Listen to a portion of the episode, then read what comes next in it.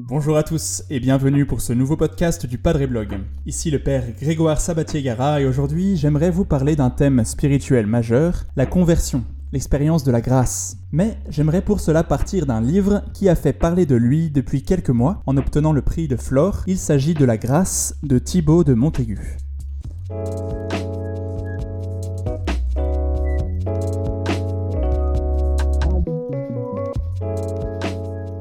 Nous sommes tous confrontés à la question de la conversion, soit que nous ayons nous-mêmes connu une expérience saisissante de la grâce divine, soit qu'un membre de notre entourage ait connu une conversion soudaine, soit enfin parce qu'il nous arrive de prier pour la conversion des personnes qui nous entourent et qui n'ont pas encore ouvert leur cœur au Christ.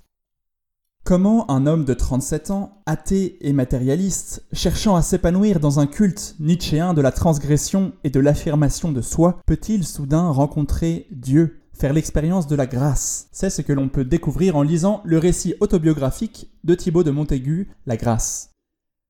Thibaut de Montaigu a 40 ans. Il est journaliste, écrivain, et rien à première vue ne le prédisposait à écrire le récit de sa rencontre avec Dieu.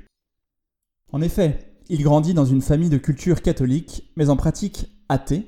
Il témoigne lui-même d'une jeunesse dissolue, ternie par les drogues et les obsessions sexuelles. Il y a 4 ans, alors qu'il habitait en Argentine, il traverse une crise profonde et il est pris de vertige devant le vide de sa vie. Voici ce qu'il écrit. Il y a un moment, un âge, où l'on découvre avec stupeur que l'on a été jeté dans cette vie sans raison, que l'on aurait pu ne jamais exister, et pourtant que l'on est, jailli du néant pour un jour y retourner. Il y a un moment, un âge, où l'on entre brutalement dans le pourquoi du monde, et la raison tremble à l'idée que rien ne justifie notre présence ici-bas.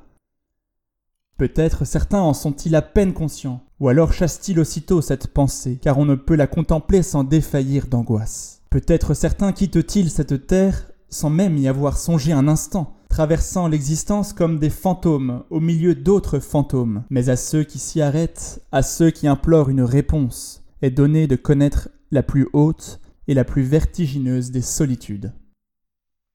Au cœur de cette profonde crise de sens va surgir l'inattendu, comme un don auquel on ne s'attend pas, comme une surprise divine, alors qu'il commence une enquête journalistique sur l'horrible histoire de Xavier Dupont de Ligonnès. Il se rend à l'abbaye du Barou dans le Vaucluse en espérant y trouver des informations utiles. C'est là, durant l'office des complis, qu'advient l'inattendue expérience de la grâce. Voici les mots posés par l'auteur sur cet événement si intime. Même le sol sous mes pieds semblait s'être effacé.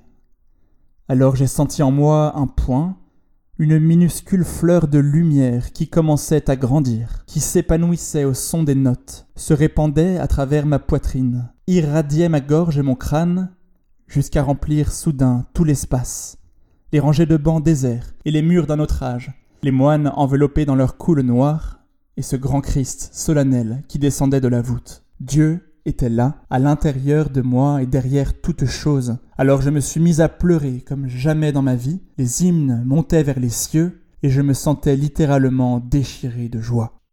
C'est alors qu'il décide d'interrompre cette recherche des traces du célèbre meurtrier. Il était fasciné par cet homme, qui voulait échapper à sa propre vie, comme lui. Ainsi la trajectoire est inversée entre l'auteur et le meurtrier. Thibaut de Montaigu écrit Comment j'avais pu être obsédé par cet homme durant tant d'années. Je n'avais rien à voir avec lui, mais peut-être pire encore, j'étais son opposé, une sorte de double inversé. C'était soudain d'une évidence foudroyante. Je cherchais le diable et j'avais trouvé Dieu. Il avait cru en Dieu et était devenu le diable.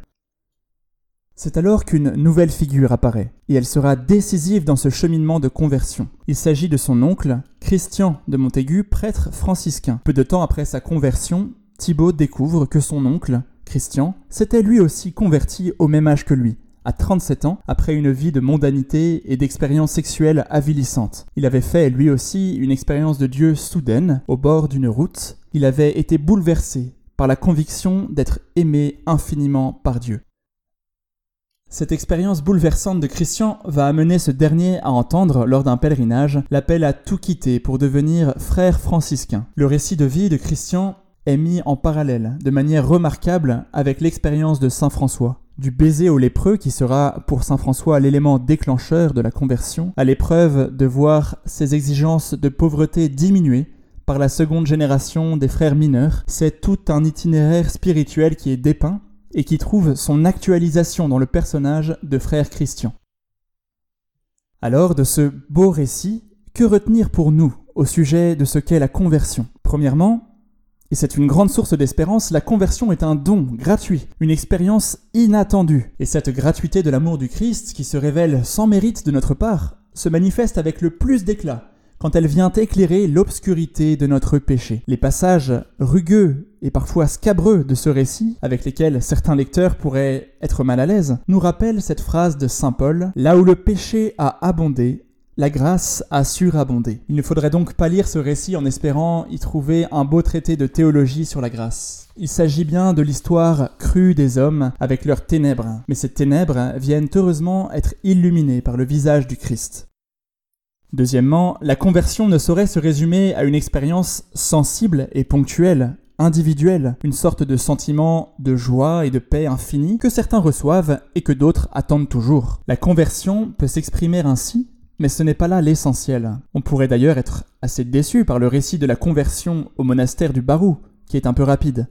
Mais en fait, la véritable conversion c'est bien tout le processus qui va conduire Thibaut et Christian à grandir dans la foi, dans l'espérance et dans la charité. Cet itinéraire n'est pas non plus une traversée en solitaire. Le Christ ne conduit pas à lui sans conduire en même temps à son Église. Christian trouve en effet sur son chemin d'autres chrétiens, des frères, avec leurs forces et leurs limites, le témoignage des saints et bien sûr le secours des sacrements.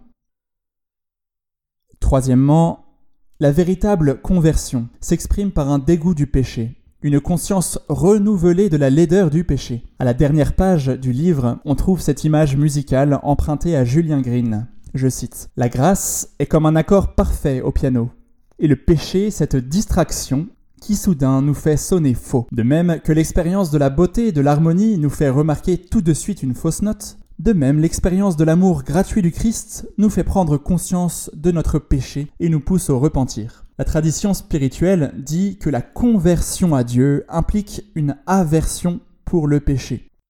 Enfin, quatrièmement, nous pouvons vraiment accéder à notre propre conversion qu'en en faisant mémoire, en en faisant le récit, comme dans ce livre. Notre conviction d'avoir été saisi par la grâce se déploie pleinement quand nous sommes capables d'en témoigner autour de nous, à l'oral ou à l'écrit.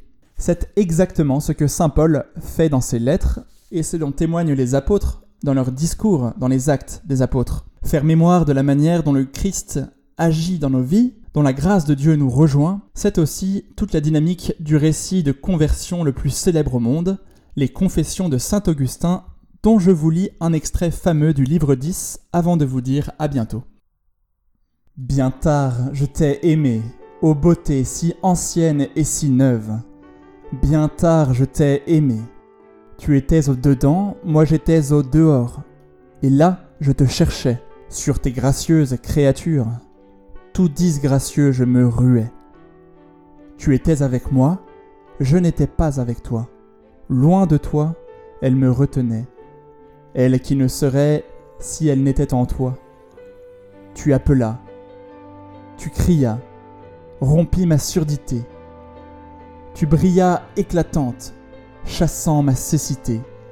Tu embaumas, je respirais, je soupirais, je t'ai goûté, j'eus faim et soif, tu m'as touché, et je pris feu pour la paix que tu donnes. Merci d'avoir écouté ce podcast. Continuez à nous poser vos questions sur les réseaux sociaux. Abonnez-vous pour ne pas manquer nos prochains contenus. Et moi, je vous dis à bientôt.